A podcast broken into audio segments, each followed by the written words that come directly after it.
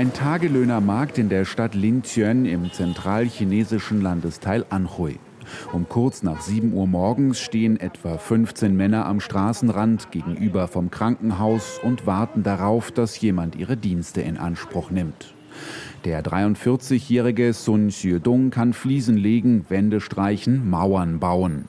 Im Monat komme er auf umgerechnet etwa 1000 Euro. Damit gehört der Bauarbeiter zu den Besserverdienenden hier. Aufträge bekommt er gerade aber nicht so viele, erzählt er. Gerade ist es nicht einfach, Arbeit zu finden. Dieses Jahr ist es besonders schwer. Jetzt kommen weniger Leute hierher mit Arbeitsangeboten. Und die Arbeit ist auch schwerer als früher. Wenn etwas nicht gut gemacht ist, suchen die Leute immer nach Fehlern und möchten für etwas nicht bezahlen.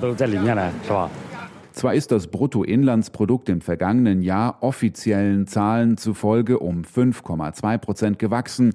Die Volksrepublik hat damit ihr Wirtschaftswachstumsziel erreicht. Viele Menschen haben davon aber nichts zu spüren bekommen. Das weiß auch die Staats- und Parteiführung in Peking, die ab morgen wieder die rund 3000 Delegierten des Nationalen Volkskongresses zu ihrer jährlichen Sitzung zusammenkommen lässt.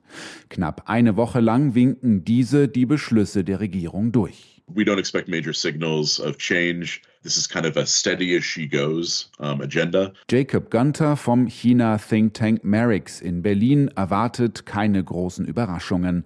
Es gehe vielmehr konstant in eine Richtung, die Macht von Staats- und Parteichef Xi Jinping abzusichern.